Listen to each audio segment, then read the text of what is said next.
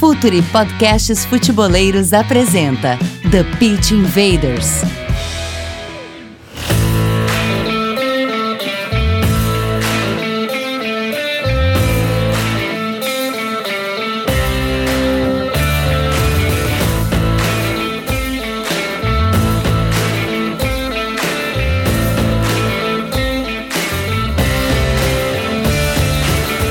Olá, futeboleiros! Olá, futeboleiras! Futuri Podcasts apresenta The Pitch Invaders, episódio 167. Meu nome é Eduardo Dias e estamos no ar em mais uma invasão futeboleira. Assine nossa plataforma de conteúdo exclusivo, Futuri Club. Acesse apoia.se barra Futuri. Conteúdo, comunidade e relacionamento e Futuri Pro, departamento de análise de mercado do Futuri, Scouting, Performance e inteligência aplicada ao jogo. Futuri Pro, seu time ganha mais jogos e gasta menos dinheiro. É hora da conexão. Começar pelo Myron, Dali Myron, Myron Rodrigues, a estrela do Calcio Pizza. Estrela não, sou gatuço lá, corro por todos. Uh, vai ser muito bom papo, né, presidente? Tá aqui uh, falando com quem realmente faz o jogo, com quem tá lá na jaula do leão. É muito bom pra gente que fica de fora, tem uma visão, a gente vai trocar ideia e vai, a gente vai sair maior do que entra na conversa. Eu tô muito legal pelo nível do convidado que a gente conseguiu trazer para cá hoje. E Gabriel Correia, o host do El Rondo, o diretor de conteúdo do Futre. Dale, Gabriel!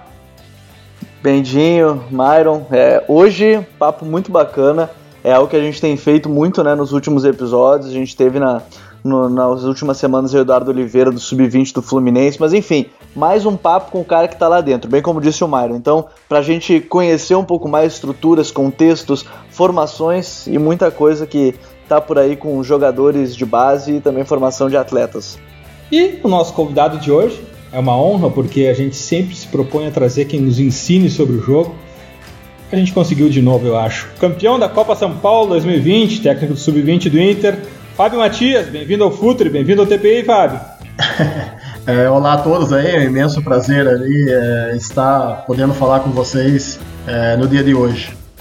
Invaders, vamos invadir o playbook de Fábio Matias.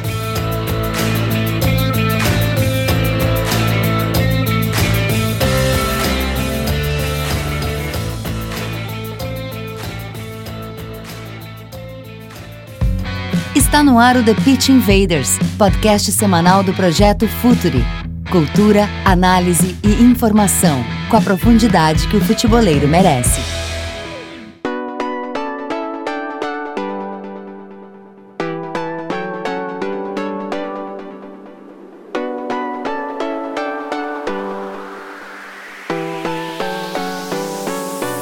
Aqui no TPI, além da abordagem séria, profunda sobre o jogo, que vocês todos estão acostumados a mais de 160 episódios, uma outra característica nossa é não ter uma pauta definida. A conversa é viva, a conversa vai, vai evoluindo.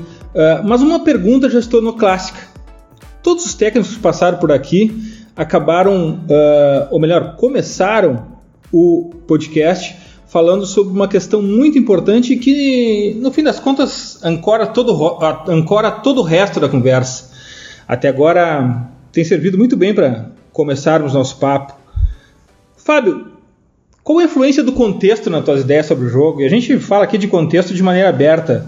Posição do clube na tabela, região do país onde tu, tu estás trabalhando, uh, idade do jogador, característica do clube, da torcida, o que que, o que, que, te, o que, que influencia na tua ideia dentro do contexto? Ou tu tem uma ideia de futebol, de jogo, que se sobrepõe a isso, Fábio?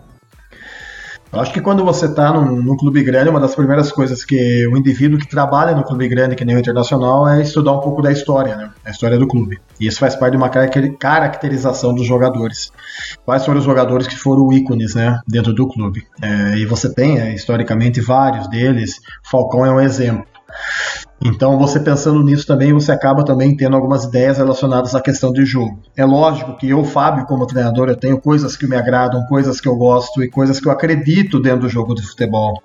Eu acredito muito no jogador com potencial técnico alto, jogador com alto nível cognitivo, de respostas dentro do jogo, Eu gosto de um jogo propositivo, um jogo que agrade aqueles que assistam né, o jogo, que eu acho que é uma das coisas fundamentais.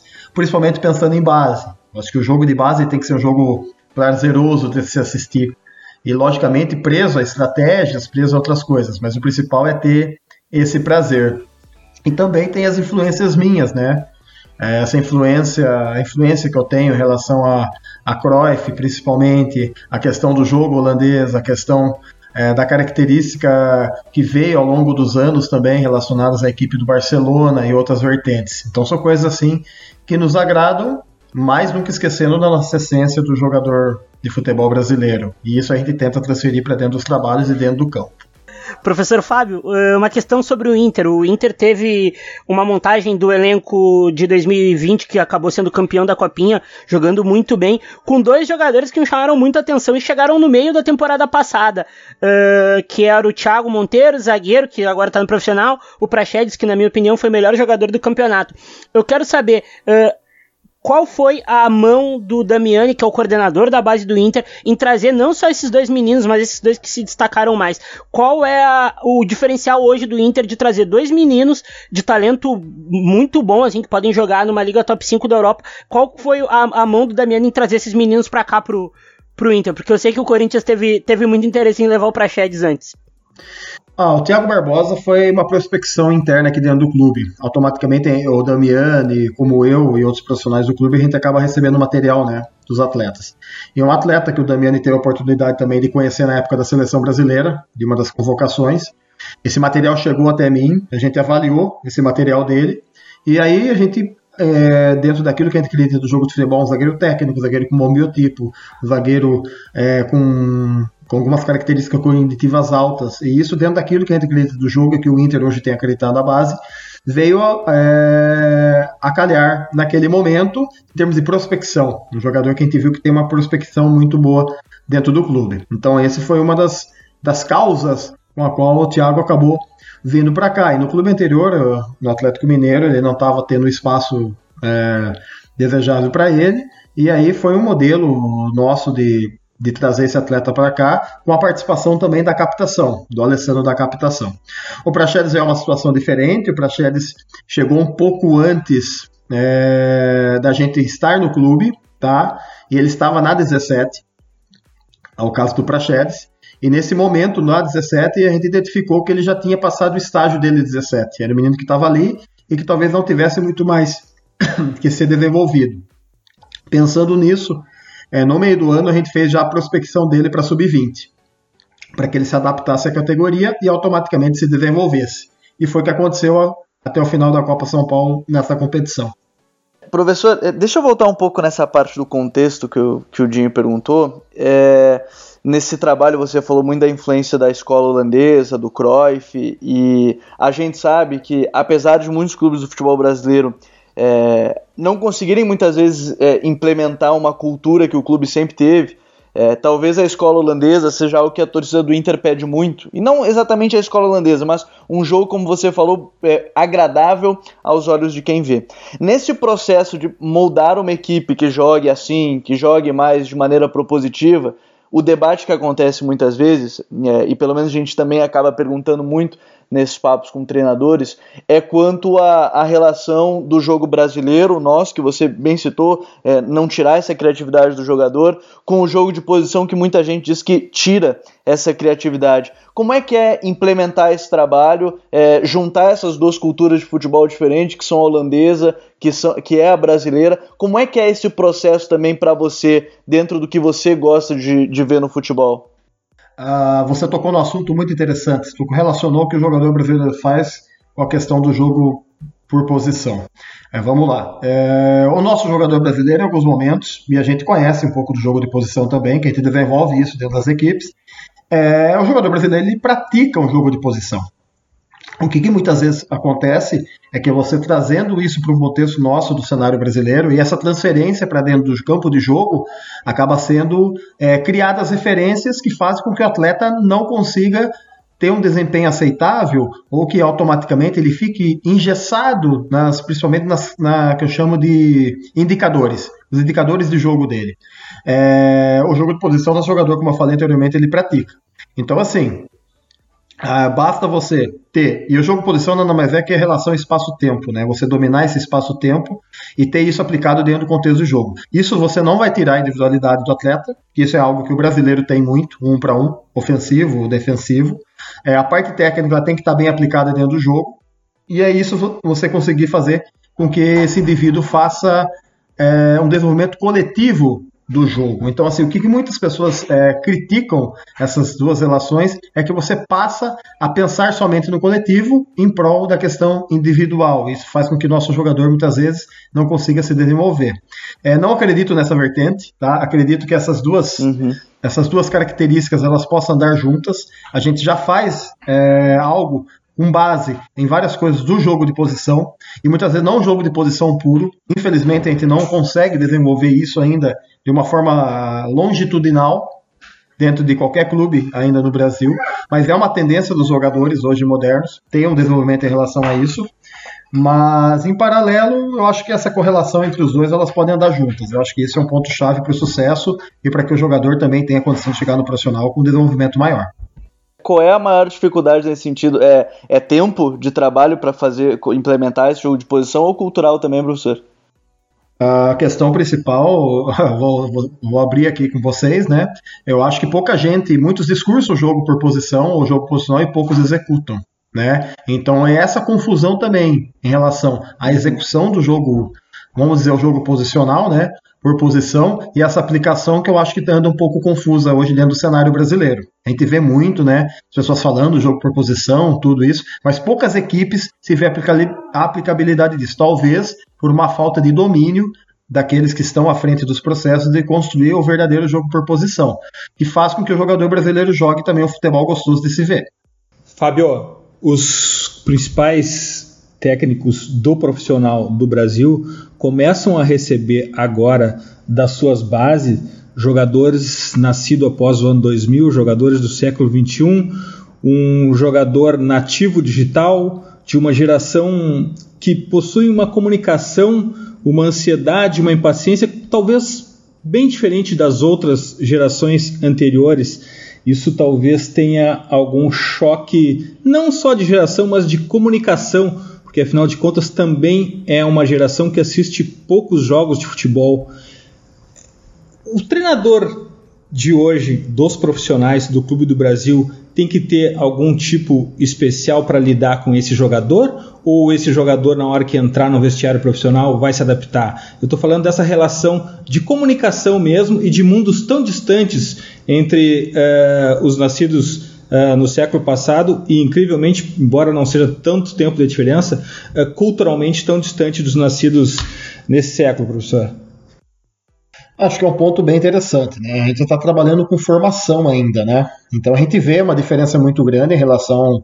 É, eu estou indo para o 11 ano, né? Trabalhando com formação, então há 10 anos atrás a gente vê uma diferença muito grande de um atleta que chega na tua mão para se trabalhar. Na realidade é o que a gente chama de divisão de foco, né? Os focos hoje eles estão muito divididos, né? Não é só mais o jogo de futebol ou jogar futebol.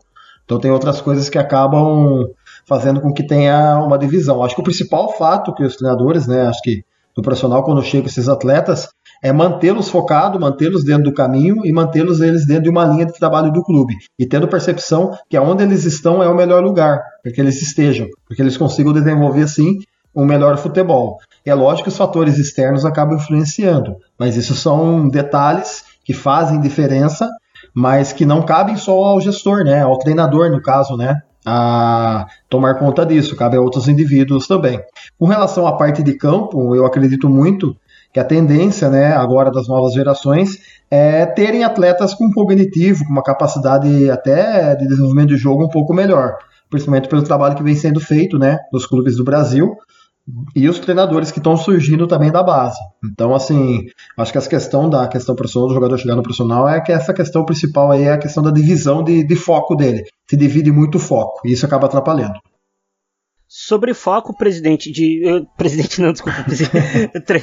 ainda não, ainda não, mano. Não, não, não. ainda não. Sobre foco, uh, são meninos de 20 anos que vivem já da bola, o futebol ganha pão e existe muito assédio de todas as partes.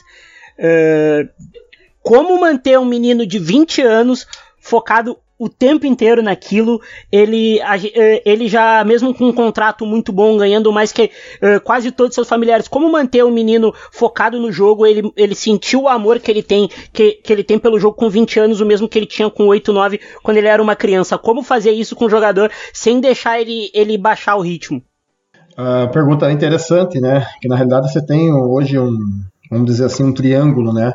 Que é o clube, é, o empresário, né? E a família do atleta. Então você acaba tendo às vezes, é, e se você tem é, o clube normalmente com com foco relacionado ao atleta e a gente que trabalha no campo, principalmente, a gente tem uma ferramenta, né? Uma ferramenta e um instrumento para que esse atleta desenvolva.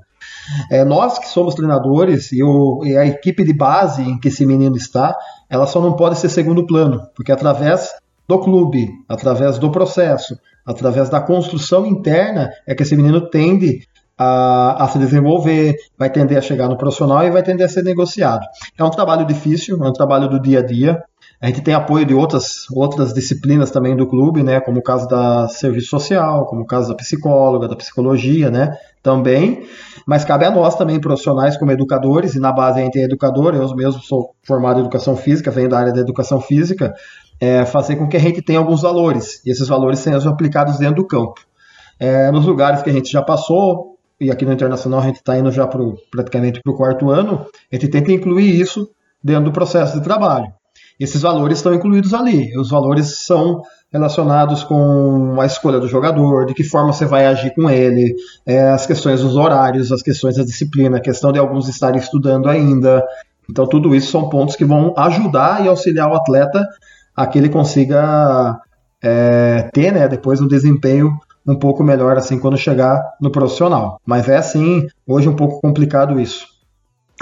Agora, professor, é, seguindo adiante para entender um pouco mais também de, de contexto, acho que, que é legal. Assim, o Inter há, há algum tempo assinou uma, fez uma parceria com a Double Pass, né, empresa belga que trabalha muito nessa, nessa consultoria de, de trabalho de prospecção, trabalho de base.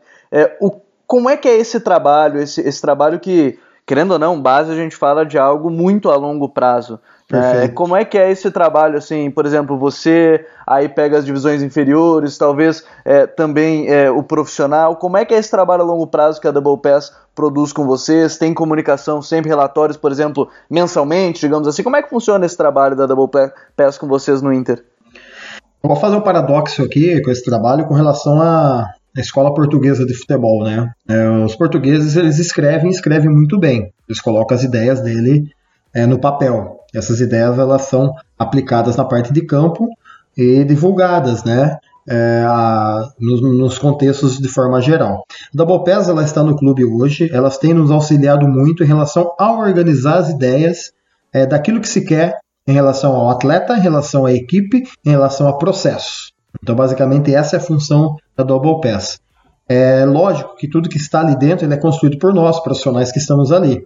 E talvez, né, nós profissionais aqui no Brasil, ainda com essa dificuldade toda que a gente tem, às vezes, de escrever e colocar no papel, é, a gente acaba é, precisando mesmo de uma empresa como a Double Pass, que já tem um, um trabalho assim em outros centros muito forte. E ela tem feito isso hoje. Hoje a gente já tem um documento hoje dentro do clube. A gente passa agora esse ano já a aplicar esse documento de uma forma mais mais global em relação a todos os profissionais de cada área, principalmente da área do futebol, do futebol de base principalmente. Então ela veio para ajustar muita coisa, ela veio para ajudar muita coisa. E o próximo passo agora é a gente seguir as coisas que foram construídas com ela. É, durante esse período que ela esteja aqui, esteve aqui no clube. Coisa que a gente já faz, coisa que a gente já fez esse ano também. A gente na Sub-20 a gente foi um exemplo de modelo de algumas coisas que a Double Pass ela pediu para o clube fazer, então a gente executou isso. É, então a gente tem feito esse trabalho e tem a tendência agora é dar mais certo ainda.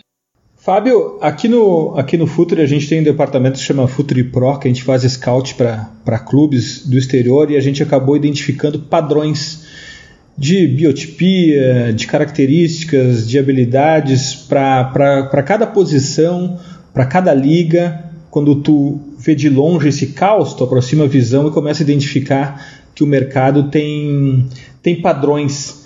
A formação do Inter considera os padrões do mercado também, afinal de contas, a gente não pode mudar uma questão econômica. O Brasil é um clube formador e vendedor. O Inter se preocupa em formar jogadores que o mercado busca ou o Inter se preocupa em formar jogadores para o seu time principal?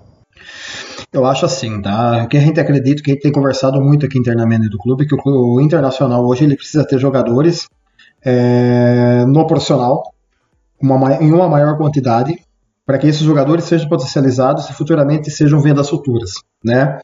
Os mercados, como você falou, é muito interessante essa questão de mercados, porque muitas vezes o nosso profissional, e isso é normal nos clubes, né? Vai, vamos ter de cada geração três, quatro atletas que, que consigam, né? Atingir o profissional do internacional. Mas em paralelo a isso, você tem um outro grupo que são atletas que possam é, agregar em outros mercados, e hoje o Inter está muito preocupado com isso também. A gente tem exemplos de jogadores nossos que estão emprestados né, para outros clubes, também para dar rodagem, mas também por causa dessas questões de características. Então o clube tem, o clube tem se atentado a isso. Automaticamente, a situação do profissional, o atleta, lógico, aqueles que são os top de linha, os atletas com maior destaque, eles têm que estar no profissional. Eu acho que esse é um ponto fundamental. Por quê? Porque hoje, às vezes, você vê muitos meninos querendo jogar fora do país, né? E esquece um pouco da essência que é o clube. Então, o clube hoje, o internacional, esses meninos têm que ter essa vivência, esses que são top, quererem jogar no internacional. Em paralelo a isso, você tem esse segundo grupo, que são atletas bons também, que talvez não consigam jogar no internacional por uma absorção do clube e que esses atletas pertencem e sejam colocados em outros mercados. Isso faz parte do processo também para que o clube é, consiga né, é, valores também para que possam reverter em processos internos aqui. Mas o clube pensa sim, a gente tem discutido muito isso aqui na base, tem conversado muito isso. A Double Pass, bem interessante o que você falou, a gente definiu também as características gerais dos atletas, perfil por posição, tem várias coisas assim que a Pass fez em relação à caracterização, já pensando nisso também, organizando essas ideias. Fábio, a gente está numa era que o, a, o físico já passou o corpo, os meninos correm mais, pulam mais, chutam mais forte, são uh, mais concentrados. É tudo um jogo que, no fim, é, é, o futebol, como eu costumo dizer, ele virou um esporte olímpico. Uh, e tem a concentração no meio do caminho. Se não tem concentração dentro do jogo, o jogador não, o jogador não vai daqui ali. Como que tem como medir isso no, no jogador uh, no, mudando no dia a dia pro, pro jogo. Como medir a concentração um menino que no dia a dia não é tão concentrado, mas chega no jogo, ele é uma máquina de repetição, uma máquina de eficiência. Uh, tem como distinguir isso já logo de cara ou tem que ficar dando tempo ao menino? Uh, tu falou em dois pontos, falou um ponto comportamental, né? Por que eu falei dois pontos? Porque eu vejo dois pontos comportamentais fundamentais para que um atleta tenha sucesso questão da concentração, e essa concentração está relacionada a treinos e relacionada a jogos, e o outro ponto que eu chamo de resiliência. Hoje o atleta que não for resiliente, automaticamente não consegue jogar em alto nível. É, a gente tem, e isso entra muito na parte psicológica do clube. A gente teve é, um apoio muito bom agora na São Paulo de Juniores com a psicologia. A gente fez alguns trabalhos também relacionados a biofeedback, algumas avaliações individuais. E isso tem correlação com a parte de campo né? Muitas coisas têm correlação com a parte de campo e você identifica isso. Só que cada dia mais, como você falou, o jogo ele está mais rápido. Ele não está só intenso, as distâncias não estão sendo percorridas de forma maior. Na realidade, o jogo ele está com uma velocidade de execução dentro das ações é, aumentada. Isso faz com que os atletas tenham que ter um nível de exigência também da parte mental, principalmente, maior. E essa é uma busca também. Quando a gente busca um atleta, né, um atleta perfeito, aquele atleta que tenha um alto rendimento, a gente busca essa questão comportamental. Mas o principal, eu falo sempre, isso eu estou batendo muito, o, o, jogo de futebol é jogado com a bola. Então, é, a técnica aplicada ao jogo ele é, tem papel fundamental dentro disso. Né? Então é o primeiro quesito. E aí você tem que colocar essas outras vertentes da parte física, da parte técnica, tática, que seja psicológica, em volta desse ser, para que esse ser consiga se desenvolver. Mas essa questão da concentração, tudo, a gente tem o apoio da parte psicológica aqui também, que determina alguns padrões, a gente consegue detectar algumas coisas, e aí esses trabalhos individuais são realizados com os atletas que têm a necessidade. Mas esses dois pontos, concentração e resiliência, são fundamentais para o sucesso. Agora, quando você fala em intensidade, professor, acho que é outro debate para mim que é, que é muito bom.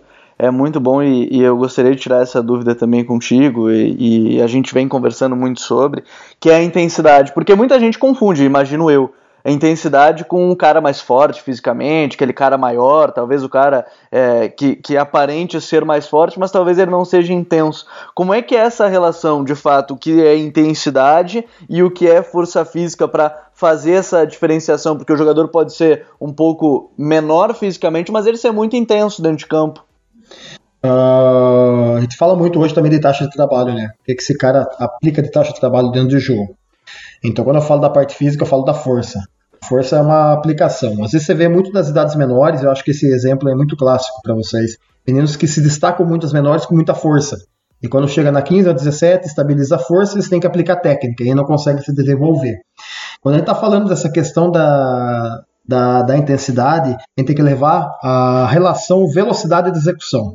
Como que ele executa as ações dentro do jogo? Qual é a velocidade que eu demoro para executar? Qual é a velocidade de, é, de espaço, onde eu me posiciono, quanto que eu me desloco, quando eu, eu me antevejo o jogo. Então, isso são características da intensidade. Quando se fala intensidade física, física está relacionado muito com as mudanças de comportamento dentro do jogo. Eu falo muito das transições. Toda vez que eu tenho uma perca de bola ou uma ação é, de infiltração, ataque, eu estou relacionando mudança de comportamento. Mudança de comportamento em relação com a intensidade. Então, cada dia mais isso tem que ser mais apto. E com relação a essa questão da velocidade. Esses são os pontos chaves. Um jogador forte, é, automaticamente ele não, precisa, ele não pode ser, não precisa ser um bom jogador. Agora, se eu tenho às vezes um jogador forte que tem uma técnica aplicada boa, ótimo. Eu posso ter um potente, que é diferente de forte, com uma velocidade de execução boa, ótimo. Ou eu posso ter um jogador que não é potente e não é forte, mas ele tem uma velocidade de execução alta. Esse cara joga futebol também, né? Então são coisas assim diferentes dentro do contexto do jogo. Uma coisa é falar da intensidade física, outra é falar em relação à intensidade que está relacionada com a velocidade de execução do jogo. São coisas distintas. Se eu conseguir aplicar os dois, ótimo. Agora, se eu tiver só a intensidade física e não tiver a velocidade de execução do jogo, não me serve também. Não sei se ficou claro também, né? Essa. Ah, bacana, bacana. Fábio, os, os times hoje funcionam em blocos de de, de poucos metros, e isso faz com que o espaço suma e o jogo passou do receber, olhar e dar sequência para o olhar, receber e dar sequência. Antes de tudo, tem que se escanear o campo, saber onde se está jogando, para quem vai dar a sequência do jogo e postura corporal. A postura corporal no teu treinamento, na tua formação, assumiu uma, uma posição de protagonista no treino? Ah, quando você fala do jogo por posição, por exemplo, você fala muito da questão do conceito tático individual, né? De que forma receber, de que forma mapear, de que forma checar. Eu falo muito de checagem, o cara tem que checar antes o que vai fazer dentro das ações do jogo. Uh, tu tocou num ponto também interessante, que é o que a gente chama hoje de PPA: perceber, pensar e agir. Que são três ações que um atleta de futebol tem que ter. O agir é a questão técnica, a aplicação técnica. É, o pensar é o que ele vai executar dessa aplicação técnica. O perceber é aquela ação anterior, que ele já consegue mapear tudo que está acontecendo em volta.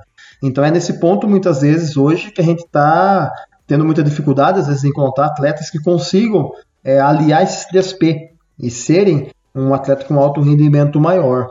Então, basicamente, eu acho que eu vejo dessa forma, essa questão da, como você frisou aí, é, dessa aplicação, né, em relação principalmente à questão do jogo. Professor, o menino do, do Inter, óbvio, ele, não, ele nem todo tem a estrutura que, que tem no Inter, campo bom, bola boa hum. o tempo inteiro. Eu queria saber como, como é quando acontece o oposto. Por exemplo, o menino do Inter vai jogar lá no interior com a bola com o gramado um pouco pior, principalmente nessa questão do jogo de posição, que a gente sabe que com os gramados horríveis que existem em todo o país, uh, o jogo fica um pouco mais complicado, o jogador precisa antecipar o tempo inteiro. A tua a tua preparação do jogo na semana muda para o final de semana ou tu segue sempre com a mesma com a mesma com a mesma concepção de jogo? Ah, eu acredito que se eu me preparar para o campo ruim, né, e, e, eu trabalhar em cima disso, para isso, é, eu acabo fugindo um pouco da essência da questão do que você acredita em relação ao jogo, né? É, isso acontece. A gente, eventualmente a gente pega gramados ruins. A gente teve agora a Copa São Paulo de Juniores, que a gente pegou campos bons só que assim, pisos diferentes. Como que eu posso dizer para vocês? Um piso mais lento, a grama mais lenta. A gente teve dificuldade nisso, principalmente na primeira fase. Então são coisas que o menino rapidamente eles têm que se adaptar, né? É, lá no nosso CT a gente tem os campos bons, mas tem também um campo lá que é um campo que, que todas as categorias praticamente usam, que é um campo de uma qualidade um pouco menor. Eventualmente a gente usa esse campo, mas não como necessidade. É, na realidade tem que ter uma adaptação mesmo. Eu acredito muito na adaptação ao jogo. É, esse jogo é, mais técnico, esse jogo de aplicação, esse jogo de jogadas encadeadas com número alto de posse de bola, num gramado com qualidade mais baixa, é muito difícil de fazer. Então você acaba também tendo que ter um jogo mais que eu chamo de setorial, né? Uma circulação de bola e um jogo mais vertical. É uma característica, né, de jogo. E, eventualmente você acaba tendo que fazer isso. E é uma das coisas que muitas vezes que a gente questiona muito aqui em relação ao Campeonato Gaúcho. O quanto é bom é, a gente jogar o Campeonato Gaúcho. Porque quando você vai para nível nacional, automaticamente você acaba jogando em campos bons. E essa tese, ah, o menino tem que jogar no campo ruim, eu acho ótimo, até os 13 anos. 10, 11, 12, 13. A partir de então, a qualidade dos gramados influencia no tipo de jogo que você vai fazer e naquilo que você vai treinar. Então, eu acho fundamental você sempre ter, acima dos 14 anos ali, campos com qualidade melhor. E a gente acaba tendo dificuldade. Agora, eu treinar para jogar no campo ruim, etc., a não ser que seja uma coisa, às vezes, de uma semifinal ou final de competição, e pensar numa estratégia para isso. Mas essa estratégia eu posso utilizar também no campo bom. Então, prefiro evitar treinar pensando no campo ruim e tentar manter assim, ajustando só estrategicamente a questão do jogo. Esse, esse trabalho que você falou, professor, do, de até 13 anos, a gente, do, do campo ruim até os 13 anos, a gente costuma falar muito sobre o futebol de rua, é, o quanto isso também é a ausência dele, talvez culturalmente hoje não se tenha mais tanto, sempre foi algo forte aqui no país, aqui no Brasil. É, a ausência dele prejudica um pouco a formação dos atletas hoje em comparação antes ou não é uma influência tão grande? Uh, quando eu falei da questão do campo ruim, não que eu queira que os meninos se 13 para baixo claro, joguem em campos claro. ruins, né? Mas a gente fala muito da pedagogia da rua, né? E o futebol de rua, antigamente, fazia com que os atletas crescessem com uma parte motora melhor, com uma parte fina dos ajustes corpóreos melhor, com uma habilidade específica para o jogo melhor. Infelizmente, é algo que a gente vai ter que se adaptar. Hoje, o contexto nosso hoje da violência, etc., não propicia mais, é, em alguns lugares, o menino estar na rua. E aí eu vejo uma ferramenta que eu gosto muito, eu sempre defendo muito, que é o futsal que é praticamente todo mundo joga futsal. Então, se pegar hoje todos os meninos de 7, 8, 9, 10, 11, 12, eles jogam futsal, ou futsal na rua, é futsal na quadra da rua, ou futsal na escola, ou futsal em campeonato, ou futsal eles treinam. Então hoje, na teoria, o futsal está sendo uma base, às vezes, para o menino é, de trabalho maior do que o futebol de rua, né? Ah, mas vamos tentar reproduzir o futebol de rua eu não acredito na reprodução do futebol de rua, da forma com que alguns aí têm pregado. Eu acho que isso aí, em partes, é, é um pouco utópico, até em termos de formação. Eu acredito sim que a gente tem que achar ferramentas, né? Ou daqui a pouco jogar bola descalço, algumas coisas desse tipo nas idades menores. Acho interessante. Contato com o pé, parte de dentro, parte de fora, peito, né? Coisas que o menino, quando veste em calçado, etc., eles acabam às vezes perdendo um pouco nas idades menores. Mas eu eu, particularmente, eu tenho essa tese que abaixo do, dos 13 anos, é, a dificuldade maior que a gente tem é com relação à parte psicomotora, que ela não está tão desenvolvida igual há 20 anos atrás, vamos dizer assim, né? Em torno de 20 anos atrás, a gente tinha uma parte desenvolvida da parte motora muito melhor. Fábio, existe a dicotomia formar versus ganhar? Para ganhar, tem que se abrir mão uh, de alguma etapa da formação e perder ensina? Pá, se você me perguntar isso aí, tem muita gente que não vai gostar da minha resposta. Eu sou, primeiramente, formador na base, e automaticamente, se você faz um processo bom de formação, você aumenta muito a sua probabilidade de ganhar. Eu acredito nisso. É... E lógico que tem pessoas que só pensam no ganhar. Tem formas de ganhar. Criar um time reativo, criar um time de força, é... criar jogadores é, e característica estrategicamente de jogo buscando ganhar. É, mas eu vejo muito também que muitas vezes muitas equipes ganham e quando chegam no profissional esses meninos não têm desenvolvimento lá, falta alguma coisa. Eu acho que a preocupação maior de um clube de formação como o Internacional, e hoje o clube está tendo isso, e isso para nós é muito claro, é você fazer um processo de formação adequado, fazer um processo de formação que você construa alguma coisa. E a ganhar vai ser parte, vai ser consequência daquilo que você fez. É, dá para equilibrar isso? Dá. É, se eu chegar numa semi ou numa final de uma competição daqui a pouco a nível nacional, eu posso usar uma estratégia daqui a pouco que não seja aquela que eu treino, que eu trabalho durante o processo. Eu posso usar, mas não que eu vou abrir mão daquilo que eu acredito ou daquilo que o clube acredita. Agora, em primeiro lugar, eu acho que a gente tem que manter. É que é um discurso, né, que a gente fala muito formação, formação. E eu não estou usando mais o termo formação, tá? Eu estou usando o termo desenvolvimento, porque eu acho que o termo formação ele ficou muito plagiado, né? E ficou muito distante da realidade nossa. Eu acho assim que hoje a gente tem que desenvolver melhor os atletas, fazer um papel e um processo de desenvolvimento melhor. Aí sim eu vou ter condições de ter êxito.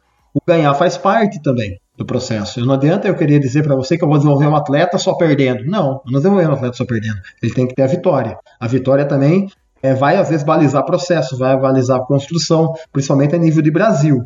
Então tem que ter um equilíbrio entre os dois. Mas desenvolver bem faz com que você aumente as possibilidades tuas de êxito e de vitória. Isso na base, eu acredito dessa forma. Chegando no profissional um dia, é, talvez eu tenha que se equilibrar. Talvez não, eu tenho certeza que eu vou ter que equilibrar um pouco mais e pensar um pouquinho diferente disso. Sem deixar, das, sem deixar de acreditar naquilo que eu, que eu tenho de conceito de jogo e modelo.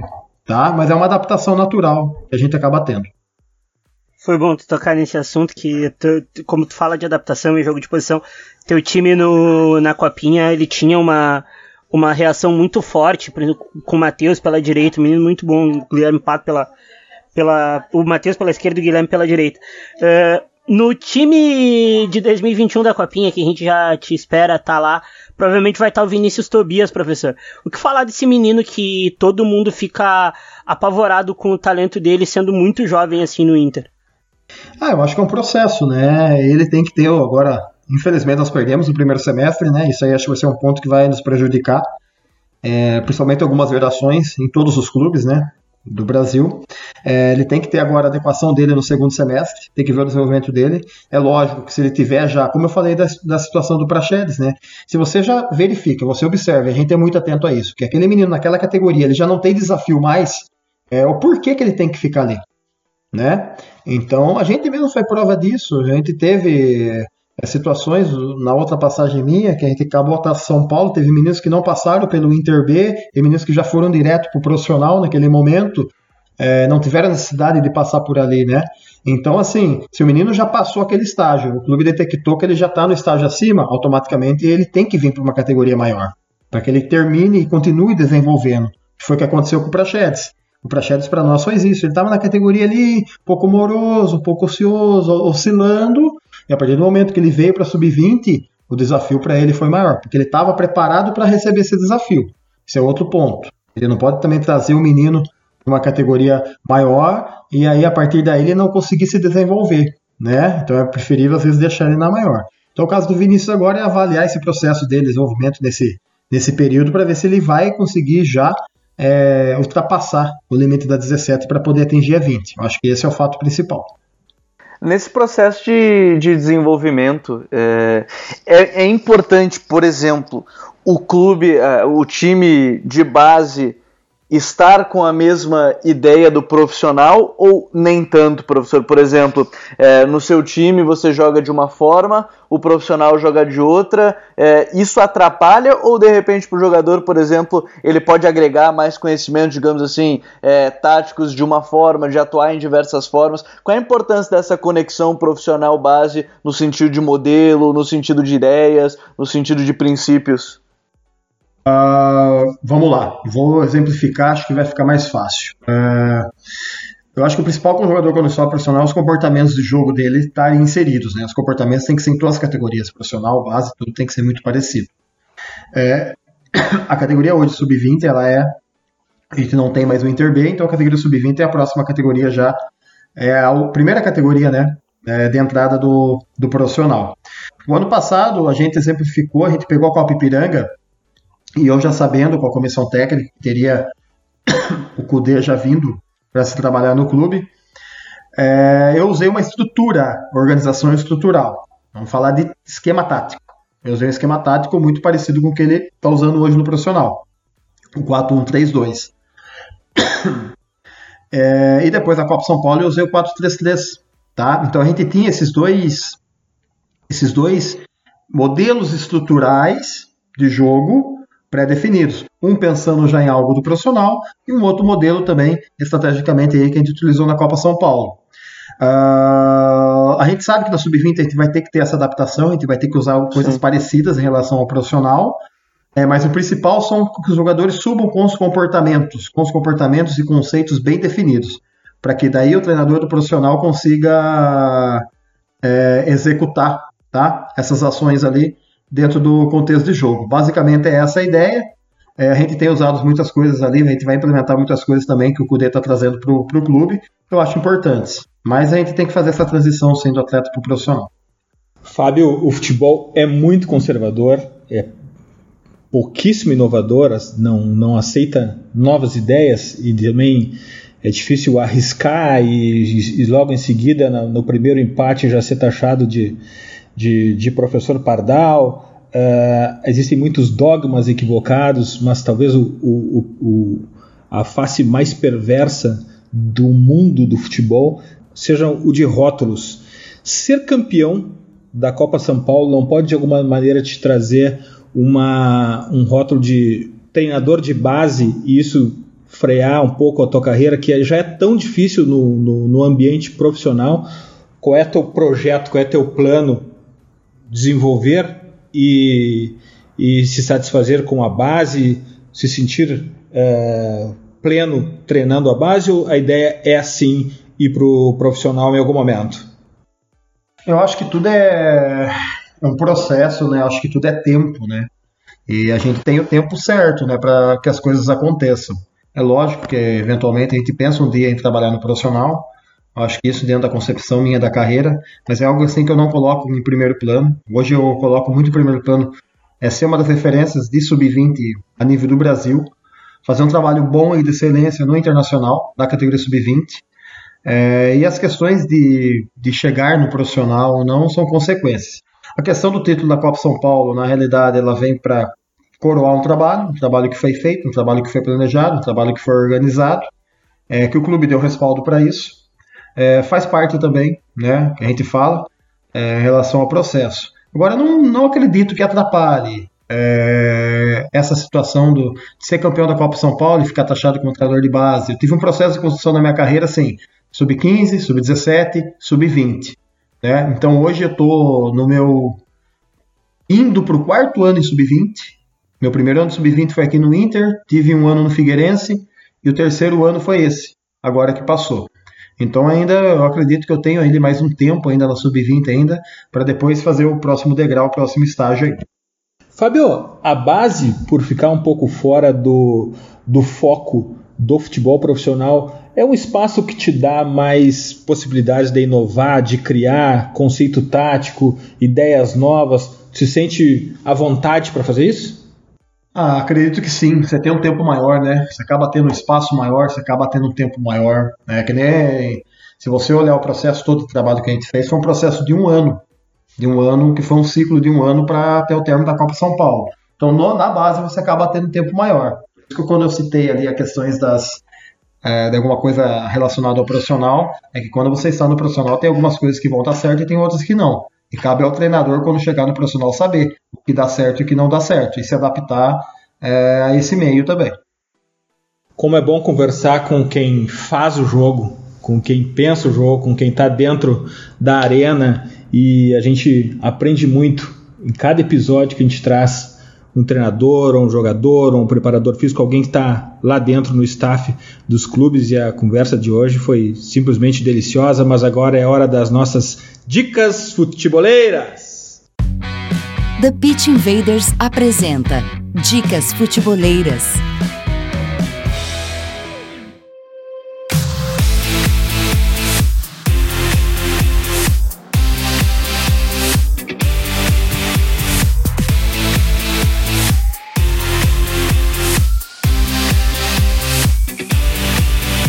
minha dica futebolera desse episódio é um legado da quarentena, né? O canal do YouTube Friends of Tracking. É um machado para quem gosta de programação e futebol. Tem entrevista com analistas de vários clubes do mundo, tutoriais de PESMAP, XG, enfim, diversão e conhecimento garantidos. Friends of Tracking no YouTube E, para não fugir do YouTube, assine nosso canal por lá, o conteúdo que a gente tem gerado é incrível, grandes convidados e grandes reflexões. Gabriel, tua dica futebolera? Dessa vez eu vou ter que vender um pouco do peixe no Futre, o meu peixe, na verdade, porque é, como a gente está falando é, muito do trabalho do Inter também de formação, eu separei duas dicas, é, Eduardo. Separei a primeira, que foi um texto que eu acabei fazendo sobre dois jogadores para mim nas bases da dupla, que me chamam muita atenção, curiosamente dois que para mim poderiam jogar juntos, que é o, o Prachedes e o, o Diego Rosa, é, um texto sobre como é que eles jogam, o que, que eles já estão apresentando, né, um, enfim, dois jogadores para mim muito qualificados, e o outro, é, ainda nesse trabalho de, de formação, de trabalho como treinador, a gente bateu um papo com o Léo Samarra, né, que é coordenador da ATFA, e que é da casa também, né? A gente falou muito sobre futebol, formação, os treinadores na, na Argentina, então tá lá no nosso canal do YouTube. Os textos, o texto do Diego Rosa do Prachedes lá no nosso site, futre.com.br, mas eu acho que vale para entrar nesse, nesse papo de formação de treinadores, Eduardo. E também, né, Gabriel, a influência do futsal no futebol com o Alex, também a, a, a, indústria do futebol no mundo pós-corona, a criatividade do jogador moderno com o Zago, tá, tá, o nível tá altíssimo lá. Valeu, Gabriel, até a próxima. Valeu, Dinho, valeu, Myron, obrigado, professor Fábio. É uma aula mesmo, deu para aprender muito, muito pro cara que sabe que tá dentro do, do campo. Valeu, até a próxima. Myron, tua dica futeboleira? Já que dá para vender o peixe, presidente, eu vou fazer duas também, então. A, a primeira é uma entrevista com, com Eitan Ampamadu, o zagueiro do Chelsea, que agora tá no, no, no, RB Leipzig. É um menino que é profissional desde os 16 anos, com 17 ele já jogava na seleção principal do país de Gales, e ele fala sobre a maturidade dele, que ele pegou desde o início jogando com os maiores. E a segunda é um texto meu que saiu no Future essa semana, falando sobre a multiculturalidade da Premier League e como ela reflete na seleção inglesa, que vem melhorando, tem um, tem um projeto de base de que forma treinadores e jogadores, já deu dois títulos mundiais na base e vem melhorando o principal. Essas são minhas dicas, quero agradecer aí a todo mundo que ouve a gente, a tu também, presidente, ao professor Fábio, por ter aceitado o convite aqui da gente, é sempre muito bom falar com quem vê futebol. E professor, tem um cara que te mandou um abraço, Bolívar Silveira pediu para te mandar um abraço. Opa, que bom. Vou mandar outro abraço para ele também. Fábio, tua dica futeboleira? Ah, eu acho que nós, assim, que trabalhamos com futebol, acho que um livro bem interessante, assim, que acho que muita gente teve acesso, mas precisa ser, ser lido, A Pirâmide Invertida, né? Jonathan Wilson. É, principalmente para a gente ter, e acho importante a gente ser conhecedor com relação à história do futebol, a ver um pouco como que foi essa evolução porque daqui a pouco a gente, nós, treinadores, vamos participar dessa evolução né, e podemos acrescentar algumas coisas também dentro disso para os próximos anos. Então, minha dica fica em relação a esse livro aí. Para quem não leu aí, a leia que vale muito a pena. Livro que, além de ter lido todo de ponta a ponta, eu ainda deixo ele sempre por perto para ir lá e pescar um capítulo de vez em quando. Fábio, muito obrigado pelo teu tempo, pelo teu conhecimento, por compartilhar o teu conhecimento aqui com a gente. A gente está super orgulhoso desse papo que a gente teve. Tenho certeza que muita gente vai, vai se tocar e vai, vai se tocar com o que a gente falou aqui e vai aprender como a gente aprendeu. Muito obrigado. Volto sempre ao Futre, Fábio. Uh, eu que agradeço. É uma particularidade que, que tem com relação a vocês. Eu acompanho vocês, sempre acompanho, né? Tenho a possibilidade de, de Olha, ler que honra. as matérias. Ah, você não sabia? sim, sim, sim, com certeza. Pode ir lá, pode, pode me procurar lá que eu estou seguindo vocês. Então, acho interessante e acho muito válido o que vocês fazem também, que eu acho que é importante. E aí eu friso de novo aquilo que eu falei anteriormente, que eu acho que a gente escreve muito pouco ainda.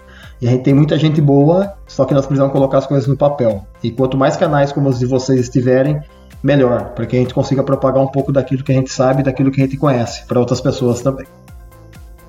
Invaders, graças por estarmos juntos em mais este TPI. Acredito que a gente atingiu o propósito com certeza neste episódio. Futeboleiras, futeboleiros, nós somos o Futre e temos um convite para vocês. Pense o jogo. Abraço e até a próxima invasão. The Pit Invaders.